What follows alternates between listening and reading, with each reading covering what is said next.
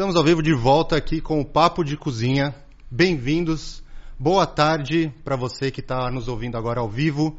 Boa noite para você que vai ouvir depois. Boa madrugada, bom dia, seja lá o horário que você for assistir.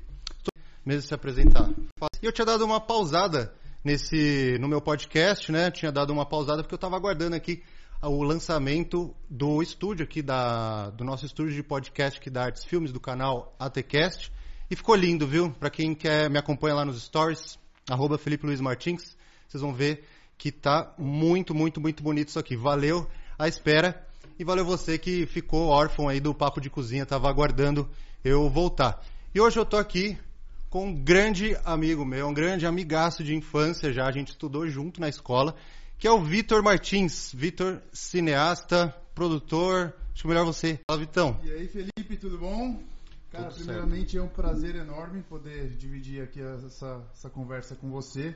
Muito bom, realmente. E falar pra galera meu, meu Instagram, arroba Victor F. Martins. A gente não é primo, mas é o mesmo sobrenome. O pessoal me mandou no WhatsApp, falou assim, olha o nepotismo no, no convidado. É, então, é, a galera confunde. Não, sobrenome relativamente é comum aí, vai. É, bom, a gente, puta, a gente se conhece desde nossa, eu nem sei, Felipe. Acho 2000 e... Ah, desde criança. Não, acho que 2000, sei lá, tem 20 anos que a gente se conhece. Uns 20 anos. A gente começou a estudar junto, a gente foi do, da quinta série até o colegial a gente foi junto, né? Uhum. Aí chegou o colegial, a gente se formou e daí o Felipe foi fazer publicidade, eu fui para cinema e, e, daí a gente, mas a gente sempre manteve contato e enfim, é bom demais poder manter amizade com a galera que a gente conhece há tanto tempo assim. Ô Vitor, mas me fala uma coisa, porque isso eu nunca tinha te perguntado, né? Isso que, é, isso que eu acho que isso que é legal de conversar com um amigo no podcast, que a gente vai trocando ideia e chegando a lugares e fala, caramba, eu não, não sabia disso. Quando a gente estava na escola, é, eu nunca imaginava que se você falar assim, o que, que o Vitão vai fazer de, de profissão? Falo, cara, o Vitão vai virar físico, o Vitão vai virar engenheiro, porque quem, quem te conhece sabe que pô, você é bom de matemática, eu já, já, já nem tanto. E... De toda razão, cara. Isso é uma coisa que até hoje eu me pergunto também, né? Eu poderia muito bem ter ido para para engenharia, que eu acho que de repente também ia dar certo para mim. Cara, acabou que assim, eu realmente eu, eu, sempre gostei de exatas, mas eu não eu não me via trabalhando com isso. Eu não é que assim, né, quando você é moleque, é, é, muito difícil ter que escolher a sua profissão tão cedo. Você até falou Sim. sobre isso com o Rômulo, né? Uhum. Aliás, é um, é um assunto recorrente em todos, quase todos os episódios que eu gravo que eu tava, né, deu essa parada aí, mas que eu gravava, todo mundo fala isso. Quando eu pergunto sobre a profissão, a pessoa fala, porra, quando eu tava é, estudando, eu não tinha ideia do que ser, e aí a pessoa tem que, é, é, tem que escolher, né, do nada. Exatamente. E, e, o que acontece? Eu gostava de exatas, mas eu, eu achava que se eu virasse engenheiro, eu ia ter que passar a vida com uma calculadora na mão. E meu pai sempre me incentivou a fazer engenharia. Ele queria, falou, pô, faz engenharia aeronáutica, tem a ver com, com o trabalho dele. Eu cogitava essa ideia, mas eu não, não, me via trabalhando com números. Hoje eu vejo meu sogro trabalhando, definitivamente ele não usa calculadora para trabalhar, ele é engenheiro. O Excel. Não, nem Excel, nada. Ele faz. eu brinco com ele que falo, pô, mas Marcão, você é, você é, engenheiro, mas eu nunca vi você voltar sujo de graxa para casa, sabe? Engenheiro calça branca, que não se suja para trabalhar. Ele é engenheiro mecânico. Ele é engenheiro mecânico. E daí, é Cara, foi um, um Réveillon. Eu tava com um primo meu que fazia ESPM, inclusive. Que você fez também, foi ESPM, né? Fiz, fiz ESPM. Ele fazia ESPM e daí eu tava conversando com ele e ele falou: Pô, Vitão, e aí, o que vai fazer de faculdade? Eu tava no segundo colegial. E eu falei: Cara, não sei ainda. É uma coisa que eu tô, tô pensando aqui, mas tô perdido. Eu gostava de medicina, mas eu nunca me dei bem com sangue. Então, assim, sei lá, se eu tivesse que sangue não, não ia rolar. Então eu gostava de biologia também, mas enfim, fui esse meu primo falou, então, por que você não faz cinema? E eu falei, meu, nem sabia que existia faculdade de cinema. E daí eu falei, pô, não sei. Falou, meu, tem tudo a ver com o que seu pai faz. Pra quem não me conhece aqui, galera, eu, meu pai tem uma, uma meu pai começou como em, é, mecânico da parte eletrônica de helicópteros. Ele fez um, um estágio na Elibras, que é a fábrica de helicópteros no Brasil. E ele ficou dois anos lá, voltou para São Paulo e ele braço fica em Itajubá, Itajubá, em Minas. Ele voltou para São Paulo e, e, trabalhou com um helicóptero a vida inteira. Eu não sabia. É. Ah, foi assim que ele começou a Arca. Isso, assim que ele começou a empresa. E daí a empresa que ele trabalhava, que era o táxi aéreo, comprou um equipamento de filmagem e ele, como era da parte de eletrônica dos helicópteros, ele começou a ficar responsável pela parte de filmagem, desse equipamento de filmagem que, a, que o táxi aéreo comprou. Uhum. E daí o táxi aéreo meio que se encheu disso, falou, meu, isso não é tão rentável assim, não dá muito trabalho para o que rende, não- não- a gente não tem mais interesse em continuar com isso. E ele falou, pô, então me vende esse equipamento que eu vou continuar com, com esse projeto. Entendi. E foi assim que começou a empresa, cara. E daí esse meu primo falou, por que você não vai fazer cinema? Tem tudo a ver com o que seu pai faz. Que é a empresa de filmagem. E na, na época, é, eu lembro que quando a gente estava na escola, vocês faziam muito. Tinha aquele Crane Car, Isso. é, é, bom, a empresa cresceu e daí diversificou, tem várias fazia muito coisas. propaganda. né? É, a gente faz bastante publicidade e é, filme e tal. Novela não, a galera pergunta, ah, mas você filma, então novela? Não, a gente não faz novela, a gente não faz coisa ao vivo. Então é, é mais pra publicidade mesmo e, e filme que vai pra cinema. Você fez um. Nas Olimpíadas, não foi? No Brasil? Foi, foi. de natação, lembra? Foi. Nas Olimpíadas eu fiquei. A gente tem um equipamento de, de filmagem, que é o mesmo que a gente monta no helicóptero, monta no carro de filmagem, que é o equipamento que estabiliza a câmera. E daí é, é o equipamento padrão que o pessoal das Olimpíadas usa. Então a gente colocou. eh, Tinha um sete equipamentos no total nas Olimpíadas. Tinha dois. eh, eh, Em três lugares diferentes, eles tinham dois equipamentos em cada um e tinha um reserva. E daí eu fiquei com a piscina, a gente tem dois equipamentos desse, a gente, então um equipamento fica para câmera ao vivo e o outro fica para o replay em slow motion. Então são duas câmeras diferentes, dois equipamentos diferentes e estava no trilho acompanhando a natação. E como que surgiu um, um job desse? Eu fico curioso de. Então, porque esse equipamento que a gente tem, somente foram fabricados 20 no mundo inteiro. Então, e a gente tem dois. Vocês têm. A gente tem dois. Caralho. E dos 20 que foram fabricados, assim, da última notícia que eu tinha, quatro já tinham sido destruídos em acidentes, não de helicóptero. Foram três acidentes de carro e um acidente que caiu, no- tava num barco e o barco virou e caiu tudo dentro do mar. Então não foi foi PT em quatro equipamentos e sobraram 16 no mundo inteiro. E a gente tem dois. E como o equipamento que usam nas Olimpíadas e já tinha os dois aqui, eles não precisavam trazer de fora. Entendi. Então eles já alugaram diretamente com a gente pra ficar mais fácil até pra eles. Você, você trabalhou é, direto na Olimpíada, você tava lá junto. Eu tava todos os dias, do primeiro ao último dia, eu fiquei na, na piscina. Quando terminou a piscina, acabou o meu equipamento, mas eu continuei trabalhando com a equipe. Eu fui para Copacabana fazer o triatlo, fiz mais uma semana depois que acabou a piscina. Teve acho que mais uma semana de, de gravação lá de triatlo e daí acabou. Eu não fiz as Paralimpíadas. Pô, da hora, cara, é diferente. Foi bem legal, foi bem legal. Eu tava até na expectativa aí de, de fazer as Olimpíadas agora de Eu novo. te perguntar isso. É, mas não com essa pandemia e tal, é, enfim, não, é um vai e volta, eu acabei não, não me envolvendo com isso, não, não rolou, né? Mas voltando, só pra gente não, não perder o esquema lá que a gente estava falando da, da sua formação, eu lembro que tinha um, tinha um amigo meu que morou comigo, seu Bona, não sei se você conheceu o Bona. Não. Aí o Bona ele fez, o Otávio, né, o nome dele. E aí ele, ele fez publicidade, agora, o cara virou médico agora. E aí eu lembro que quando a gente tava morando junto, ele falava assim, que ele dizia pro pai dele que ele queria fazer cinema. Aí o pai dele, é, não, ele falava, aí o pai dele, pô, você tá maluco, fazer cinema, você não dá dinheiro. Ele falou assim, como assim, pai? E o Walter Salles, e o Fernando Meirelles? Aí ele falou assim, você sabe de quem o Walter Salles é filho? Você acha que eu sou banqueiro? É, Então, tipo, tem muito disso aí, é muito difícil, né, cara? Fazer. Me conta um pouco como que é o cinema, sei lá, a galera que tá fazendo sonha em virar um cineasta, o que, que, é, que, que é essa profissão no Brasil? Eu tenho muita curiosidade disso. Tá, vamos lá. Bom, primeiro que eu entrei na faculdade eu era um, um estranho no ninho entre os meus amigos. Porque meus amigos, eles vinham de um background assim que os caras respiravam cinema pela arte. E eu era pela parte de trabalhar mesmo, pela parte técnica da coisa. Então, inclusive até hoje, é, é a coisa, a parte que eu mais gosto de cinema é a parte técnica. Questões técnicas de como fazer algumas coisas diferentes e e, e a galera lá, tipo, já tinha assistido, tipo, todos os filmes clássicos e, tipo, até hoje eu não assisti os filmes que eu deveria ter assistido, sabe? Alguns filmes clássicos que, tipo, putz, quando alguém me pergunta, ah, fico até sem graça de não ter assistido, né? Formado em cinema. Porque a galera é cinéfila mesmo. Sim, sim, galera que, tipo, meu, você- ia na casa do- dos meus amigos, assim, é coisa que até é, coleção de DVD que sobe a parede, você perde, assim. E eu tinha três DVDs, sei lá, eu nem assistia filme. Eu assistia os filmes, tipo, passavam na sessão da tarde, sabe? Eu, eu nunca... Mas acho que até hoje você não curte, você é, você é mais do, do, Netflix, assim, né? Tipo, sei lá, o Adam Sandler.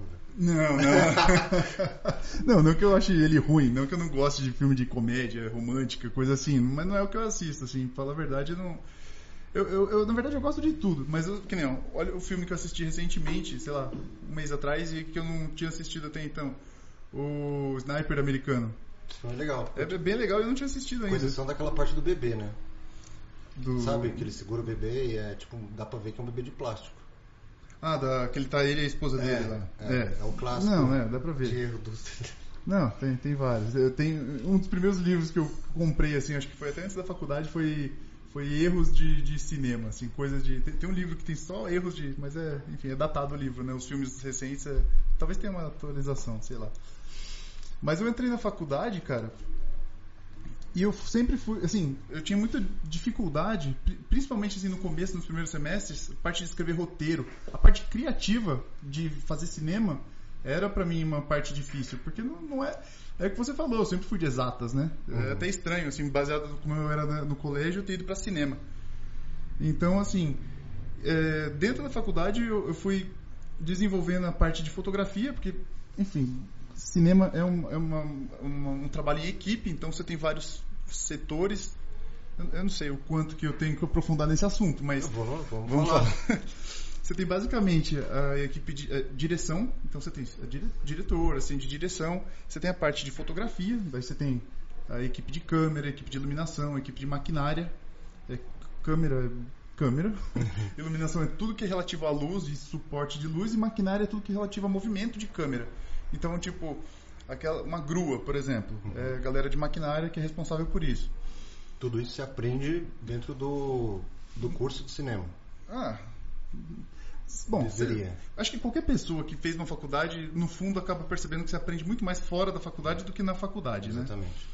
É, então, assim, é, aí você tem a equipe de arte, então você vai desde de, de, tudo que aparece é, na, no enquadramento é responsabilidade da equipe de arte. Então, desde escolher uma mesa que um casal vai aparecer jantando, desde a cor da parede, da cortina, e objetos, e figurino e tudo mais. Uhum. É, equipe de som, que geralmente é a equipe mais enxuta do, do, cinema, e a equipe de. e a produção. A produção é que vai res, resolver tudo que. Tem tanto a produção executiva, que é a parte mais burocrática, e a produção de botar a mão na massa e resolver tudo que, tipo, visitar locação, tira, resolver licenças, autorizações e, e dinheiro mesmo. Entendi. Mas então quem faz. Eu sempre pensei, pensei nisso. Quem faz cinema não é que você vai terminar e falar agora eu posso dirigir um filme. Não, inclusive. Não é isso. Eu não me sinto apto a ser um diretor. Embora eu tenha feito cinema, na, no meu TCC eu, eu fotografei o meu TCC. Isso é uma coisa que a galera não entende. Fala, ah, você é o quê? Você... É, tem até uma história engraçada para contar que quando meu filho, não, não foi quando filho, enfim, eu estava no hospital e eu precisava preencher a uh, ficha lá de nome, endereço, idade, não sei o quê, e perguntaram profissão. E daí, tipo, eu acho muito. Sei lá, eu, falar, ah, eu sou cineasta é uma coisa que eu acho muito estranho de falar, tipo, eu sou astronauta, sei lá. Tipo, parece. Não, quando eu fui. Muito prepotente, parece, é, pra eu, mim. Eu, eu, falei assim, na hora que eu fui colocar tua profissão no. Que o pessoal, pô, me manda o descritivo do convidado. Vitor, cineasta. É, tipo, não é? bota a voz de Moreira pra anunciar, sabe? Cineasta. então, é, o que eu fiz, quando você fala que é foto, ah, voltando à história do hospital, aí me perguntaram a profissão, eu falei fotógrafo. Daí a mulher não, não era de escrever, ela tinha que selecionar uma opção lá. Daí ela começou a selecionar as opções, fotógrafo de casamento? Eu falei, não. Fotógrafo de aniversário? Eu falei, não. É fotógrafo em geral? Eu falei, isso. Fotógrafo eles, em geral, sou têm, eu. Eles têm específico? Não, dentro do, do, que tinha lá no hospital, entendeu? É que, na verdade, é, também é a função de diretor de fotografia. Dentro do cinema, você fala que, ah, o fotógrafo ou o diretor de fotografia. É a mesma coisa. Entendi. É a pessoa que vai ser responsável por definir todos os parâmetros técnicos do ponto de vista de iluminação, de maquinária, de, de câmera e aliar isso com a narrativa de, do filme para tudo isso ajudar a contar a história da melhor forma possível. Então, é assim que funciona. E, e foi, foi para essa área que eu fui. Eu, quando eu me formei no meu TCC, eu fotografei o meu TCC. A gente, o TCC na faculdade, a gente filma em película ainda, embora já existisse digital. A gente faz em, em película. Película é Em negativo. filme mesmo. É, filme, negativo. Caraca. Então é, é uma coisa legal, uma experiência que eu tive. Assim, eu, eu cheguei a filmar profissionalmente com película depois de formado, mas foi, foram poucas vezes, porque É muito caro, né? é muito caro. Na época, um, um rolo de 400 pés, que são, sei lá, cento e poucos metros, que dava para 4 minutos de filmagem, se eu não me engano, rodando 24 quadros, enfim, coisa técnica. Custava coisa de 400 reais. Um rolo. Um rolo para gravar 4 E minutos. se você errar, você perde o rolo. É, não tem rebobinar e gravar em cima, sabe? É, é igual câmera que você comprava de 12 poses, 24 poses, 30. Não tem, ah, essa foto ficou ruim, volta e apaga e faz de novo. Então é, é- era muito caro. O digital per- é, ele possibilitou muita gente entrar nesse mercado. Foi, foi uma revolução enorme assim dentro do, do audiovisual. é, que o, o digital, a- a- as, as câmeras de, de gravar di- digitais, elas atingiram resultados equivalentes à, à película. Isso é uma coisa que muita gente não sabe ainda. A peli- eles acham ah, a película é coisa antiga. E, Ah, e- mas usa ainda. usa. Pra, Hollywood- pra IMAX, né? Tipo, eu já vi, por exemplo, que alguns filmes específicos, alguns diretores preferem, tipo Christopher Nolan. Ah, o Tarantino. Tarantino também, ele é adepto de, de, de película, mas é, é que realmente ele tem uma textura diferente, ele tem uma cor um pouco diferente. E a qualidade é. Você pega. Como é que a gente consegue assistir filmes hoje que foram filmados há 50 anos atrás e a gente assiste hoje em 4K, sabe? As câmeras de 20 anos atrás, digitais, não tinham essa resolução. E a película, 50 anos atrás, já propiciou hoje a gente ter uma, um filme antigo assistir em 4K. Mas você consegue pegar um filme que ele é, é filmado, em, filmado em película e coloca ele em 4K e ele não distorce? Não, não. Você não precisa ajustar? Não. Não, você pega o filme, você faz o, é uma- um scanner digital que ele digitaliza todos os fotogramas um por um. É, é uma máquina, né? Faz isso rápido, mas um por um os fotogramas são digitalizados e você consegue fazer um, um arquivo digital de vídeo em altíssima resolução.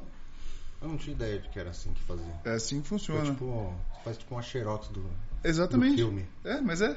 Quando você fotografa também em câmera still, né, uma câmera fotográfica normal em película, você, você faz o, antigamente você fazia o print com, com projeção.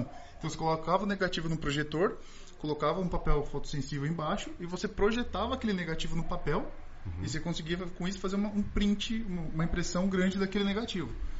Hoje em dia, você- é até estranho falar revelar. Muita gente fala, ah, vou revelar as fotos. Na verdade, você vai imprimir. Revelar, porque quando você faz a fotografia no negativo, ela. Você tira da câmera, tem que ser no escuro. Você tem que passar por, um, por, um, por alguns líquidos que vão fazer, tipo, tirar o nitrato de prata que existe no negativo, que é o que foi sensibilizado quando você fez a foto. Então, quando você faz todo esse processo químico, você consegue depois ver a foto, por isso que revela. Uhum. Hoje em dia ninguém revela nada, né? Tipo, Não, eu, eu acho que a, a galera geração Z, né, que tava, igual tava tendo briga esses dias lá de geração, a nossa geração. cringe, essas É, coisas, eu não é. entendi isso até agora. É, que uma galerinha aí da, da geração Z, é, na verdade não é a geração Z, é que eu acho que a nossa geração descobriu que tá velho. Né? Que Você até- se sente velho, Felipe?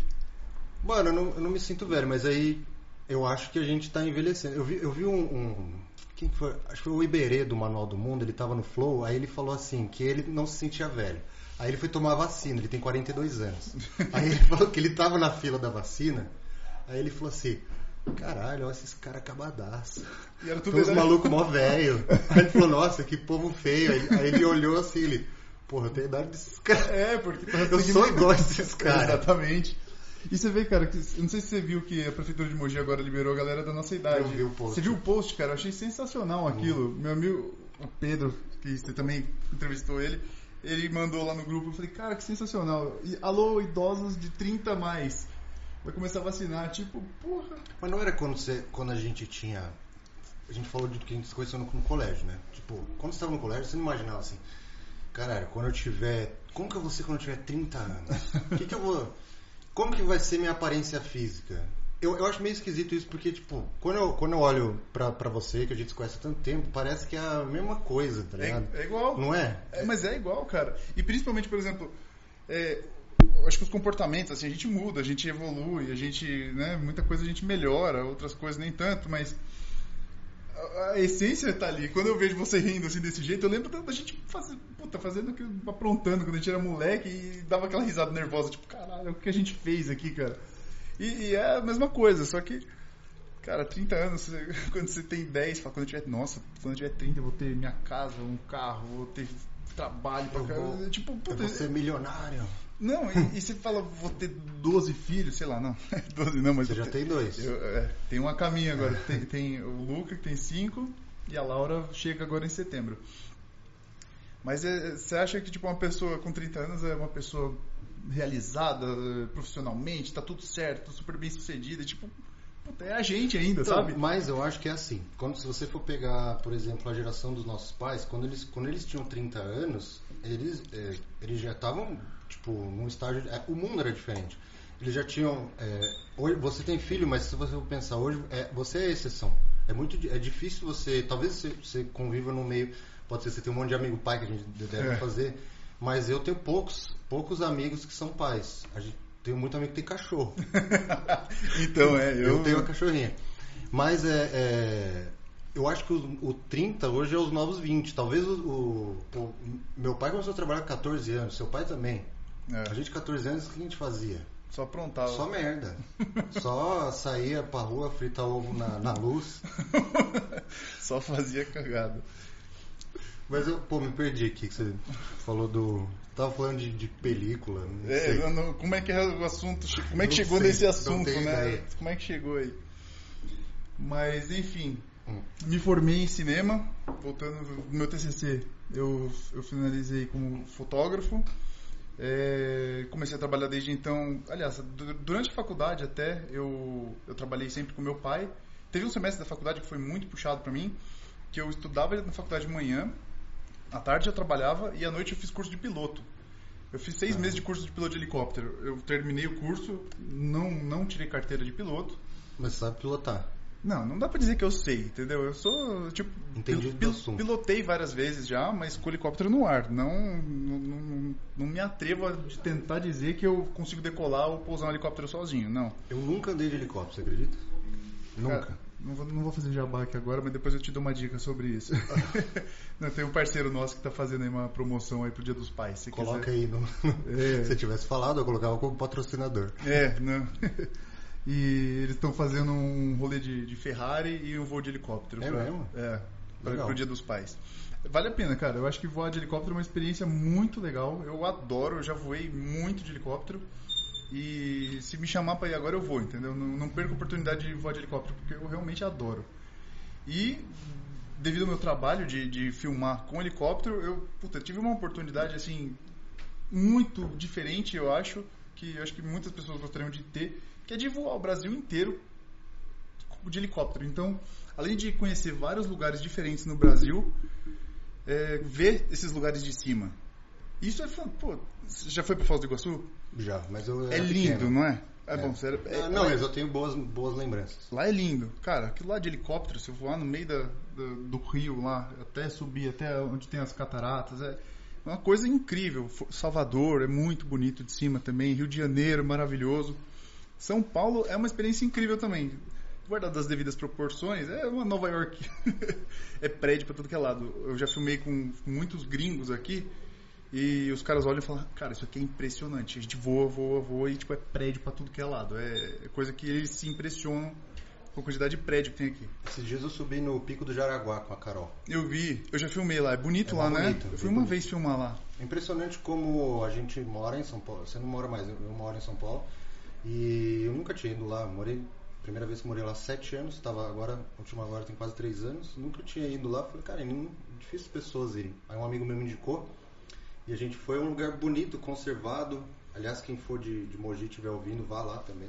É, podia, ter, podia ter essa estrutura no Pico do Urubu inclusive, né? Mas, puta, eu fui no Pico do Urubu também aqui faz, faz algum tempo já. E eu lembro que era bem difícil de subir. Agora já, já tá melhor isso aí, não tá? Como assim? De dificuldade de... De porque eu subi de carro até lá em cima. É. E, e era muito esburacado, A assim. última Era... vez que eu fui era assim também. Era. né? Do de Jaraguá não, é estrada, né? Não, o Jaraguá é tranquilo. Mas eu fui a pé. Desde lá de baixo? Aham.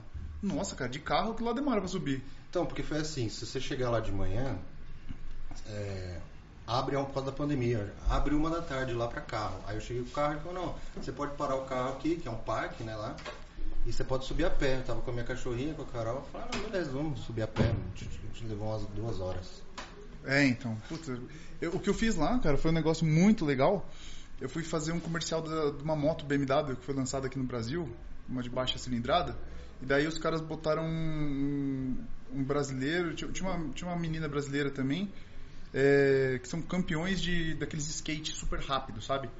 E daí trou- Sei. trouxeram um piloto de, de moto, que é americano, e daí ele pilotava moto e esses dois iam descendo de skate junto com ele naquelas curvas da, da descida do Pico de Jaraguá. E eles iam assim, intercalando. Tava, Nossa, rolou um acidente louco. A menina tomou um capote lá. É muito rápido, cara. E a gente filmou lá. Foi bem legal. É, tem macaco lá, não sei se chegou a ver. Tem, tem... Não vi os bichinhos, mas tem lá, é, tem umas placas lá, de que tem bichos. Então, é, é- é legal. Eu não- mas eu também, assim, sou, conheço lá porque realmente eu tava trabalhando. Porque eu também não, não sou dessas pegadas de... Você anda fazendo isso, eu acho bem legal, né? De, de Então, umas coisas meio aventura, assim. É, você falou, né? Ah, pô, você acha que você tá ficando velho? Eu, eu acho que, que talvez sim, né? Começa, começou a me dar essa, essa vontade. Pô, eu quero fazer umas trilhas. Rejuvenescer o espírito É, um não, pouco. pô, fui pro mato, eu fui com com meu amigo, não sei se conhece o Igrão, a gente foi lá pra Paranapiacaba fazer trilha.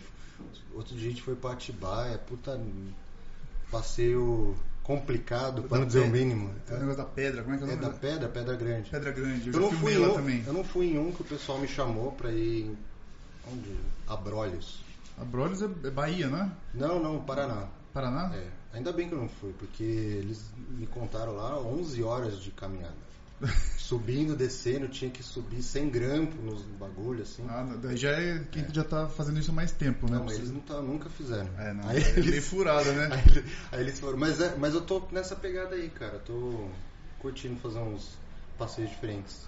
É, bom, eu, eu- um piloto com que eu voei na Amazônia, o cara era uma figura. O cara.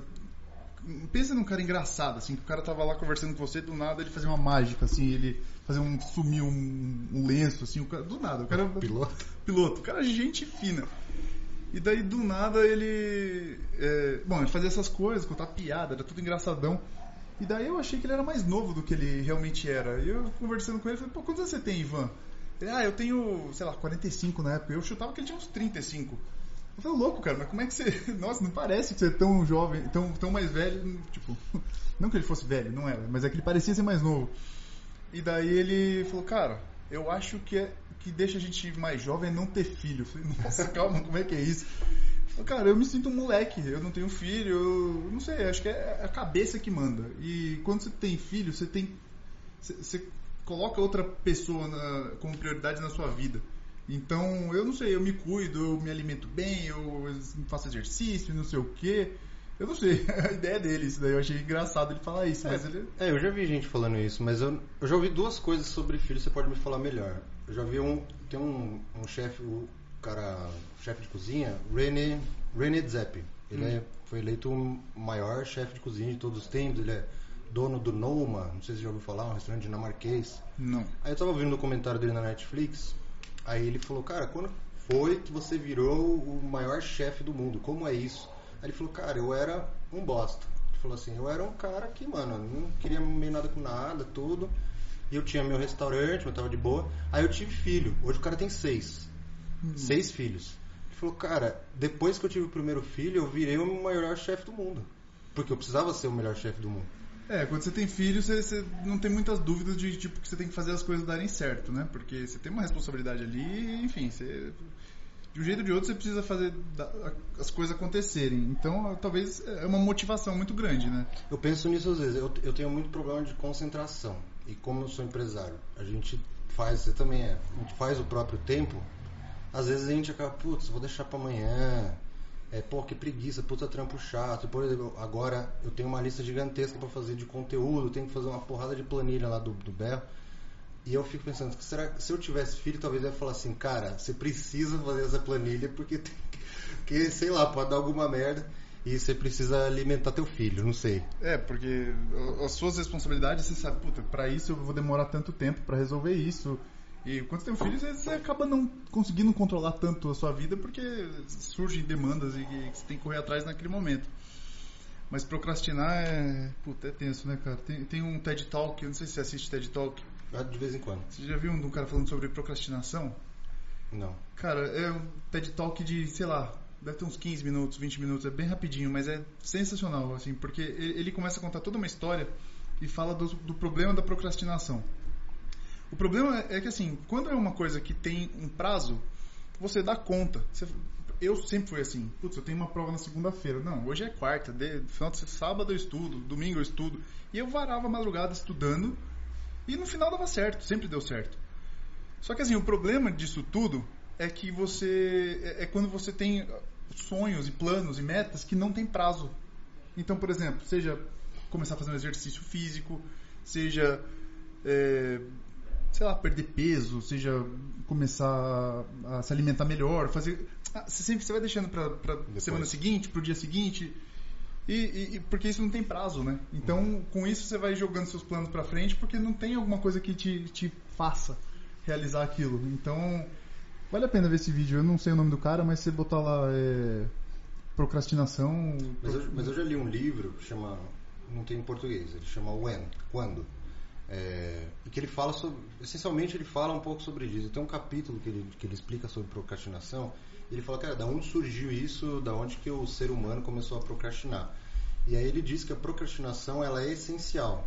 É, ela não pode ser não pode ser confundida com preguiça, que as pessoas confundem procrastinação com preguiça. Tipo assim, você chegar e falar, porra, não vou fazer essa planilha, não vou fazer esse ensaio fotográfico, editar, não, não vou editar essas fotos porque é mó trampo e aí é muito chato de fazer.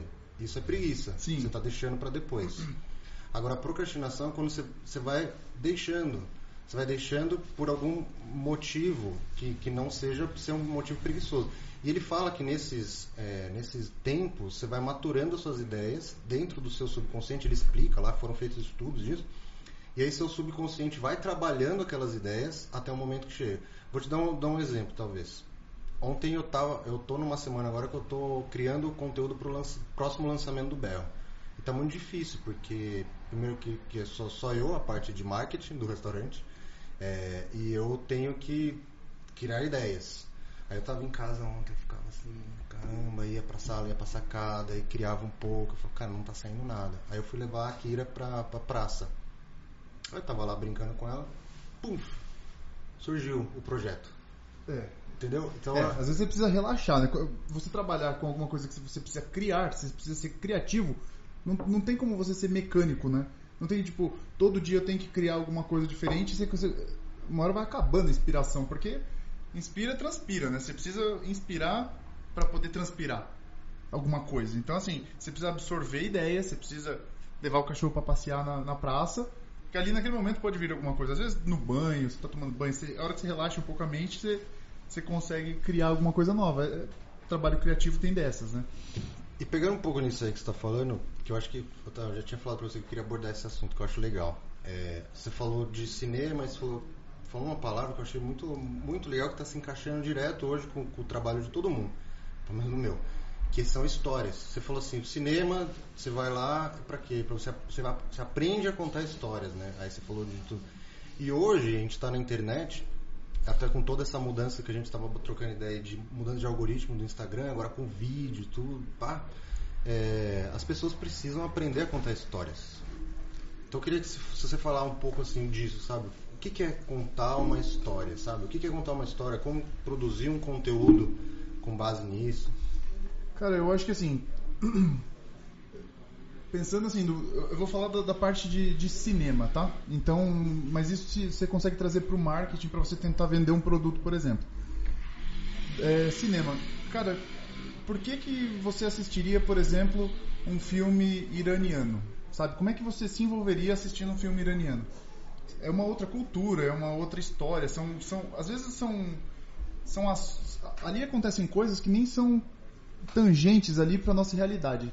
Só que assim, as, é, eu, eu, acho que o mais importante de quando você te, vai contar uma história, você tem que ter elementos que são que tocam o coração humano. Então, se você tem o assunto de um filme pode ser amor, pode ser raiva, pode ser.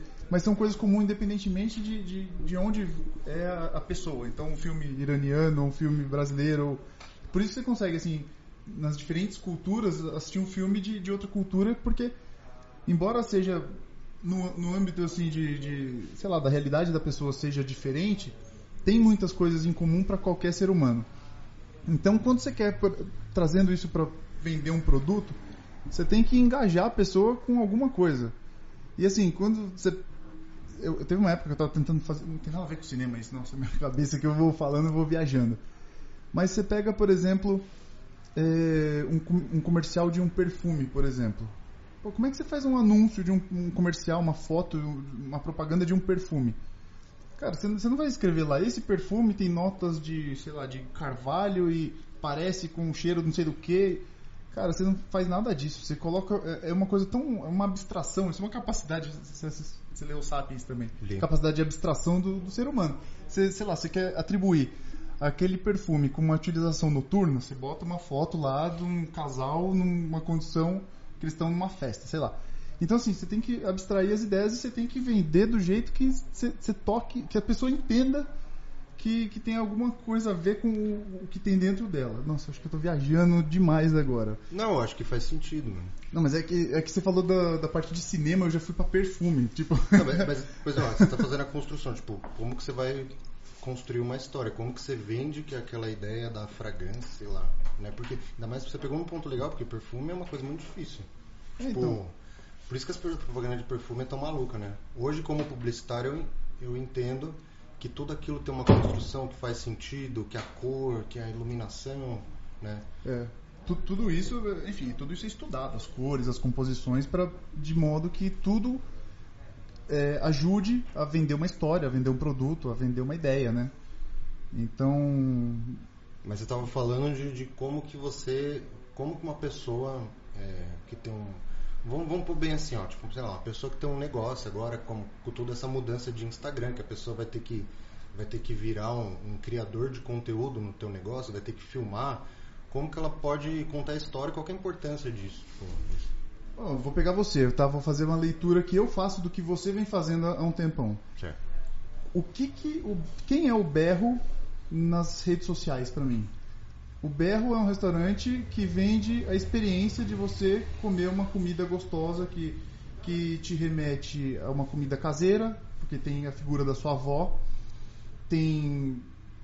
Pô, é um restaurante tradicional, então muita gente já conhece. Então o Berro não precisa falar: olha, o meu filé, sei lá, o quatro queijos que eu adoro do Berro.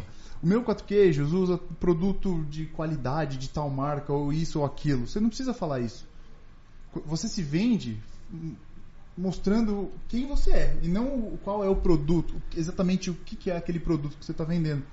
Então eu acho que isso é uma coisa que está mudando muito, porque você tem que se vender, você não precisa vender seu produto, você precisa vender quem você é. Porque seus clientes, com isso você ganha clientes fiéis, né? Você, não precisa ficar falando sobre um lançamento diferente. Você, você, obviamente você faz isso quando você tem uma novidade, alguma coisa assim mas é, você tem que estar o tempo inteiro e oferecendo conteúdo que agregue alguma coisa para a vida daquelas pessoas que, que te seguem. Então você, você oferece uma receita, você oferece uma curiosidade, você conta um pouco sobre é, cultura de, de, da culinária, sei lá, em outro lugar do país ou, ou mesmo em outro, em outro país, sei lá. Então você tem que o tempo inteiro. Eu, eu acho que essa é, é o desafio de hoje em dia. Você tem que vender conteúdo. Você não vende produto, mas eu acho Exato. que é, o Instagram, por exemplo, hoje você está tá se vendendo o tempo inteiro, né? Uhum. Não, e aquilo que a gente estava falando antes de começar. É, hoje o negócio é por atenção. Tudo virou atenção. Então, tipo, o cara tá assistindo a gente aqui, ele tá correndo é, com Netflix. A Netflix poderia ter ele para assistir o TikTok, o Instagram, ou ele podia estar tá comendo no berro. Uhum. Ou ele podia estar tá comendo no McDonald's. Então é a atenção das pessoas naquele momento. Eu, eu acho muito louco que a nossa chave como, como consumidor, como consumo, né, mudou para isso. Eu enxergo dessa forma que tudo hoje é uma disputa por atenção. E como que você disputa, como que você vence a atenção da pessoa, né? Contando histórias melhores. Né? E eu, eu vi uma foto muito interessante de de, um, de uma sala de embarque desses de, de aeroporto e que tinham, sei lá, muitas pessoas sentadas esperando dar o horário do voo delas e alguns outdoors, alguns banners, aqueles de. tipo esse daqui assim, sabe, que fica mudando no. No- e cara, tinha, sei lá, 50 pessoas nessa foto. E tava cada uma no seu celular, assim, tipo, ninguém tava nem vendo o que, que tava naquele banner, sabe? Então assim, você tem que ir onde o seu, onde o seu público está. Não adianta você ficar que- querendo fazer outdoor num lugar que, meu, o público hoje, as pessoas, elas estão no celular. Você pega o, o- hoje em dia, é- é- no começo, quando, quando a galera começou a ter celular que grava vídeo com uma qualidade legal, não sei o quê, aí você gravava o vídeo, aí você queria depois passar pro computador ou passar pra televisão, daí ficava aquele vídeo na vertical. Isso no começo era errado, hoje em dia virou um padrão. Hoje é errado você filmar de lado. É, quase Você vê isso. alguém pô, filmando de lado, você fala que coisa esquisita. Então, isso virou um padrão. E pra mim, que vem dessa com esse background de, de cinema e de ter que filmar, às vezes, cara, é, você tem que filmar, você tem que fazer um enquadramento. Ah, não, isso- esse filme ele vai pra, pra YouTube, vai pra televisão, mas também vai pra Instagram. Então você tem que gravar um 16 por 9 pensando no 9 por 16, sabe? Que, que coisa estranha. E eu acho, eu fiquei refletindo disso esses dias, de olha que coisa maluca, né? Essa limitação criativa que é imposta pelo, por umas empresas gigantescas, né? Essas empresas de redes sociais, e elas determinam como que você deve produzir teu conteúdo, né?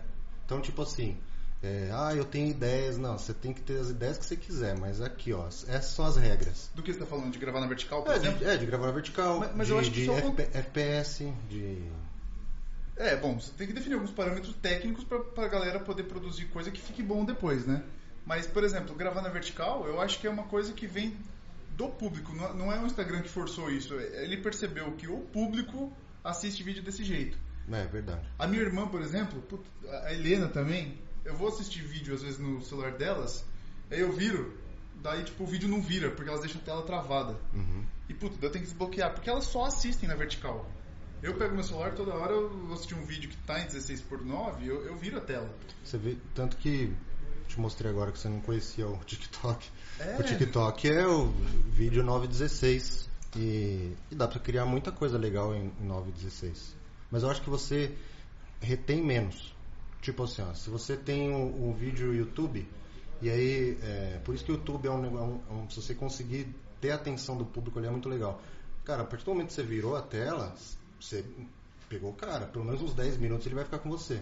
É. Agora, quando você está scrollando, 9,16 ali, né? é, aí não. É muito rápido. Ah, não gostei. Tá, tá. Né? E hoje em dia, é, você vai produzir vídeo pra, pra internet, cara, principalmente esses que são colocados em, em anúncios, eu não sei se você já reparou isso, eu, eu me pego pensando nisso o tempo todo. Você vai assistir um vídeo, você, você acaba, tem uns que você fica com raiva, você, você fala, puta, essas propagandas que entram no meio do vídeo do que eu tô assistindo no YouTube, ao invés de eu comprar o produto, eu, fico, eu pego birra desse, desse anunciante. Do Mercado Livre. você acaba pegando birra.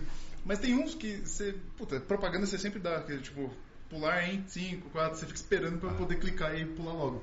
Mas tem uns que você, você começa a assistir e fala. Aí passa os 5 segundos e fala, pô, propaganda boa, deixa eu ver o que, que eles têm pra oferecer aqui. Eu fui pego num, um ontem, eu fiquei com ódio. Que eu tava vendo um vídeo, tava assistindo um vídeo. Aí era do Baileys, que ele tava ensinando a fazer Baileys, chocolate quente com Baileys. O que, que é beleza? É bebida. É o drink lá, é, licor. É. Aí tava o anúncio, pulou. Aí lá, ó, aprenda a fazer. Ah, deixa eu ver isso aí. Aí o filho da porra. então, mas você vê, ele vendeu alguma coisa pra você, ele vendeu o aprenda a fazer. Se ele estivesse vendendo só o produto, Ninguém queria você não ia ver. assistir. É. Então isso é uma coisa que eu acho que é o desafio de hoje em dia. Você tem que. Primeiro, tem muito conteúdo. Conteúdo não, mas tem, tem muita propaganda barata e tranqueira na internet.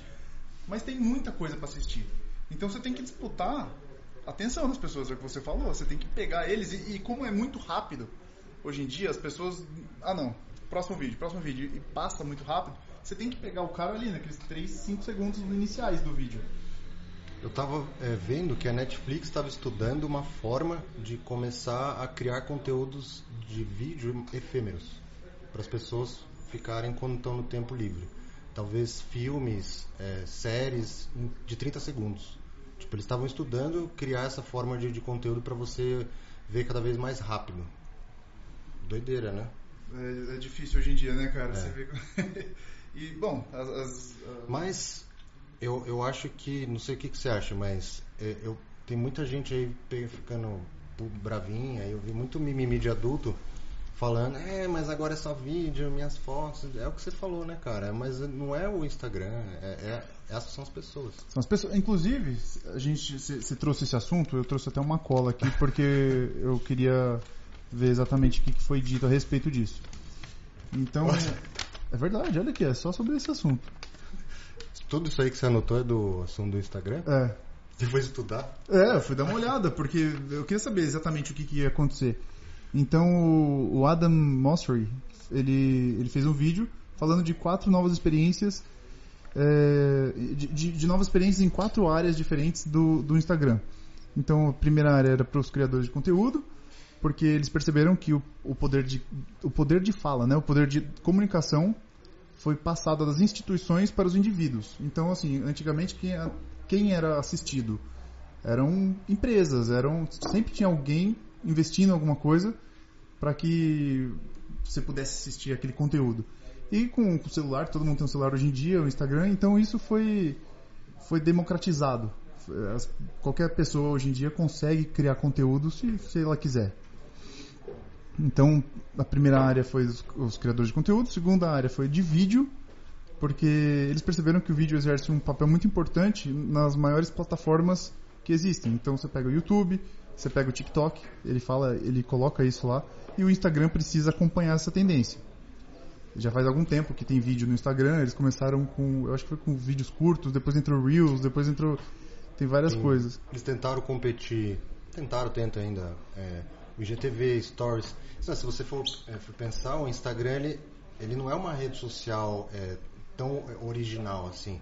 Ele, a ideia dele é falar... Hoje, hoje parece que eles estão assim, uma- é uma empresa que eles pegam e falam "Ah, cara, tem uma, um negócio dando certo ali. E tá tendo muito usuário. Vamos fazer o seguinte, vamos copiar na cara dura mesmo e a gente tem caixa pra, pra ver até onde eles aguentam. É, mas é. E, e é até difícil, né? Você querer colocar numa caixinha assim. Tipo, o Instagram é tal coisa. Antigamente era isso. O Instagram era um, um aplicativo de tirar fotos quadradas. Era isso. E com filtro. E com filtro, aqueles filtros horríveis. Tinha, sei lá, oito opções de filtro e era tudo igual. E daí eles foram mudando. Dizer quem é o Google? Puta, o Google é um mecanismo de busca, é foto de satélite, é sei lá o que. Se estiver perdido, você abre o Google, você, você- enfim, é tudo. E o Instagram vai, vai abarcando isso tudo também. Então, é, com vídeo, com compras, que puta, você anuncia tudo dentro dos posts, você consegue, já tem a, a parte de compras e de mensagens, que eles estão mudando isso também. Porque ele percebeu que as pessoas se comunicam através de, de- do feed, de stories. Então, isso é uma coisa que. São, são os quatro pontos que eles estão mudando: criadores de conteúdo, vídeo, compras e mensagens. E que e depois de falar tudo isso, ele falou categoricamente: nós não somos mais um aplicativo de compartilhamento de fotos quadradas. É, e por que que eles perceberam que o, o principal motivo das pessoas usarem o Instagram é por entretenimento. Agora- Então, mas aí tem uma galera que ficou brava e falou, cara, agora que você descobriu que o Instagram é um negócio de entretenimento, É, então, mas é. E daí tem os. Exatamente. Putz, você, entra naqueles vídeos, cara, você começa a ver um vídeo de um crocodilo, daqui a pouco você tá vendo um vídeo. um- umas coisas sem noção. E você vai, você vai andando, e quando você percebe, tipo, passou uma hora vendo uns vídeos que. Eu- E mesmo que, que, que você ache que aquilo não é entretenimento, mas tipo, você tá aprendendo alguma coisa. É, igual que eu falei pra você esses dias. Ô Vitão, faz um post mostrando como que faz aquela foto da lua. E a Cara- procrastinação não me impediu de fazer isso. não, não esqueci disso, mas. Mas, mas se você fizesse, você, não tá, você tá ensinando e entretendo ao mesmo tempo. Sim. Então, é, o, o berro tá entretendo, não tô vendendo, tô entretendo. Então, eu não consigo entender como que as pessoas descobriram agora que o Instagram é uma rede social de entretenimento. É, não, eu acho, e isso veio com vídeo, eu acho, né? E com, com as empresas anunciando. Eu não sei se, talvez com os influencers e tudo mais, acaba já rolando entretenimento mesmo antes do vídeo, sei lá. Mas é, eles mudaram completamente, né? Você vê que o logo do Instagram antigamente era aquela câmerazinha marrom. é, Verdade. Que era o Insta, é aquelas câmeras Instagram, né? Tipo de Instamatic, que eram aquelas câmeras tipo Polaroid, que você tira a foto e ela já sai na hora a foto De instantâneo, né? de instantâneo.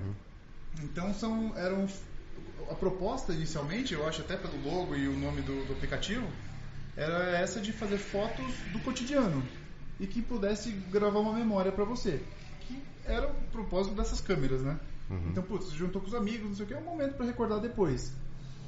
E, e com o tempo, enfim, o aplicativo foi crescendo e foi abarcando tudo isso que é a demanda da- dos usuários, né? Não tem jeito. As, as- as empresas têm que colocar o usuário, ou o consumidor, o cliente, em primeiro lugar e. e Fazer o que tá, que tá rolando, né? É, você tem que jogar, com, dançar conforme a Ó, música. E eu lembro quando eu tava.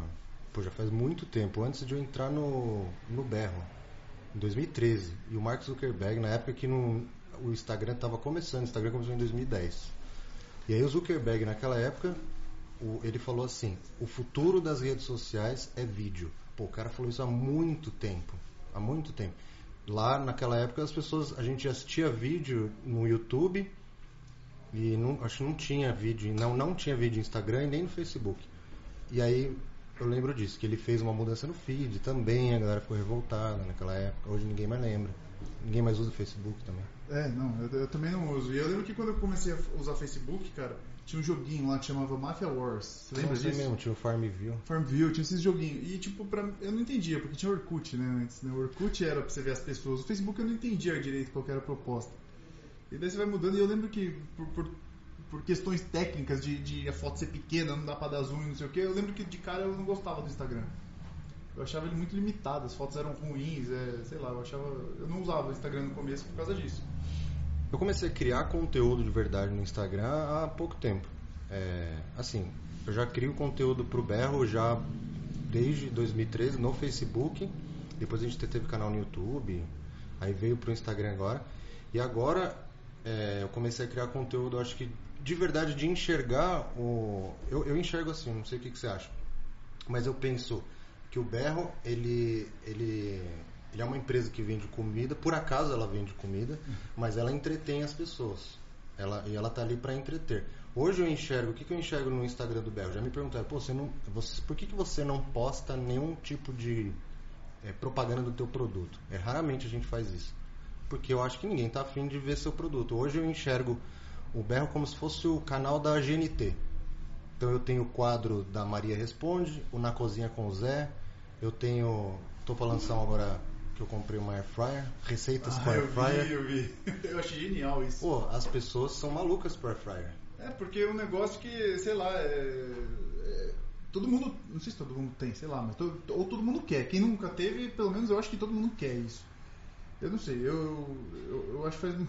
É o melhor produto que eu já comprei na minha vida. Jura? 300 reais e eu uso todos os dias. E é, é muito louco, cara. Você coloca a, a carne com, com a batata, com a cebola e 20 minutos você tem sua refeição pronta.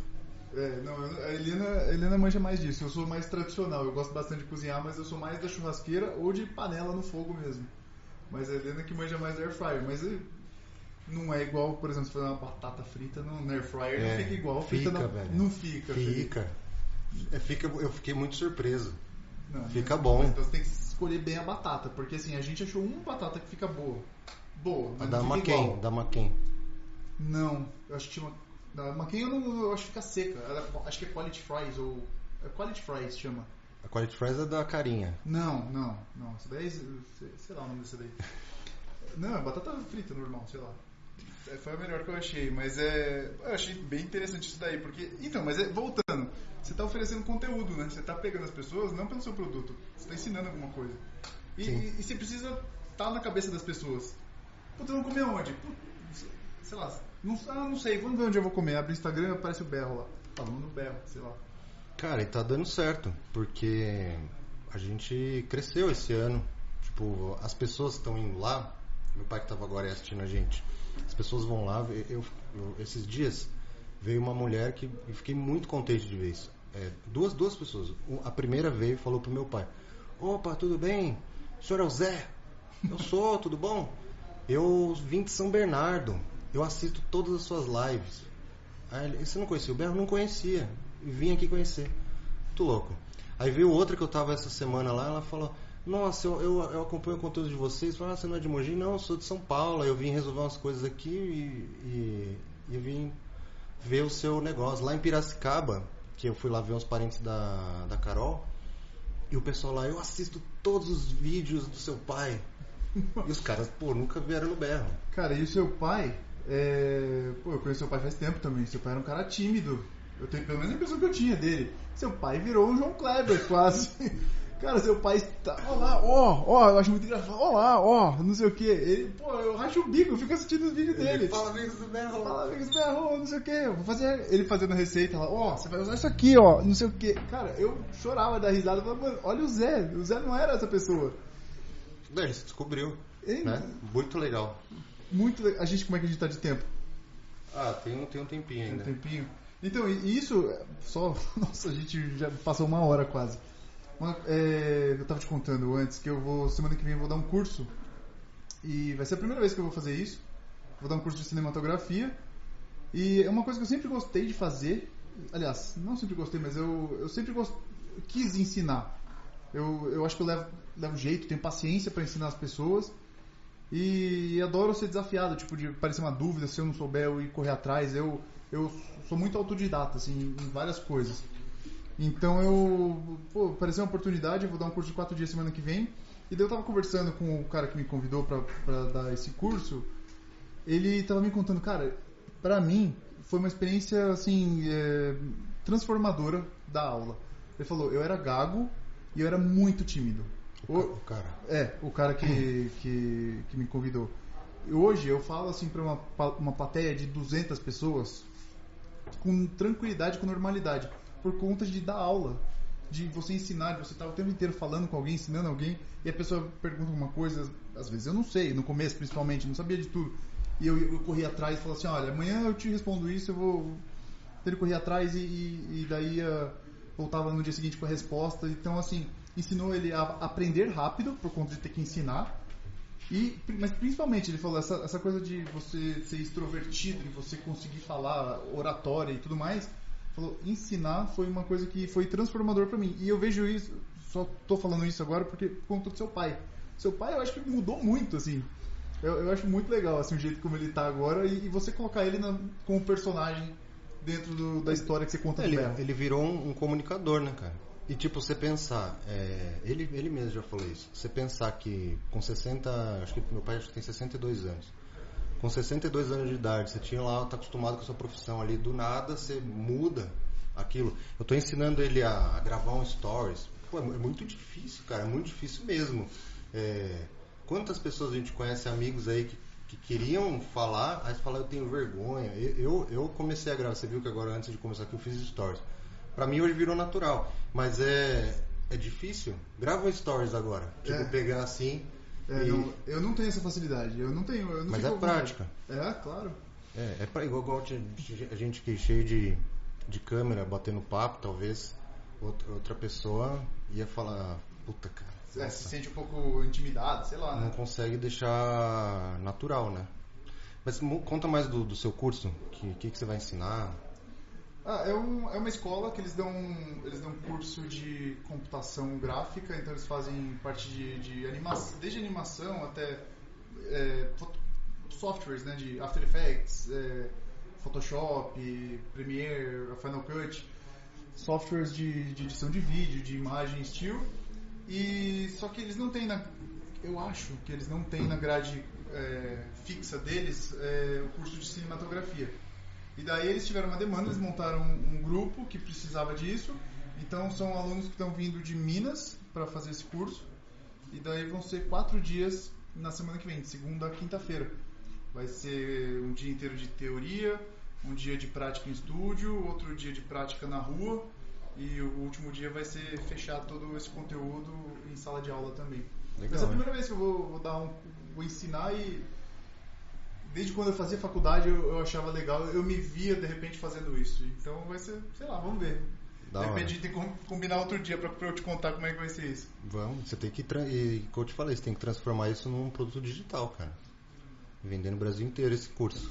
Calma, Felipe, você, mas você, você é empreendedor. Eu, eu ainda eu tô devagar ainda nesse. Eu vou fazer um, vou ver como é que é, depois a gente pode pensar, sei lá, não sei. Não fiz até agora o vídeo, né, da lua.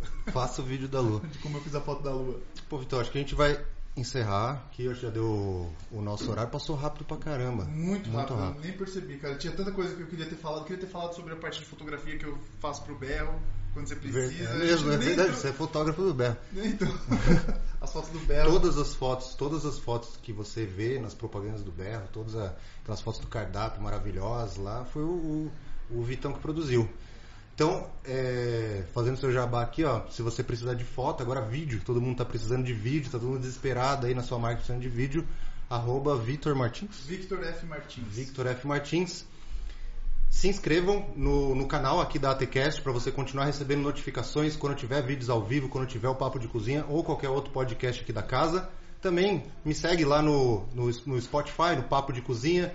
E não deixa também de entrar lá no meu Instagram, arroba Felipe Luiz Martins é, e ó, esqueci de falar do, do nosso patrocinador, que é o restaurante O Berro, que por acaso é o meu restaurante. E eu não faço patrocínio só porque é meu, não, porque o restaurante é muito bom, o Vitão tá aqui de prova. Você comeu um, quatro queijos, um bacalhau. Não é porque é meu mesmo, é o, restaurante é bom e é. É isso aí, né? É isso aí, o melhor quatro queijos que eu já comi na vida.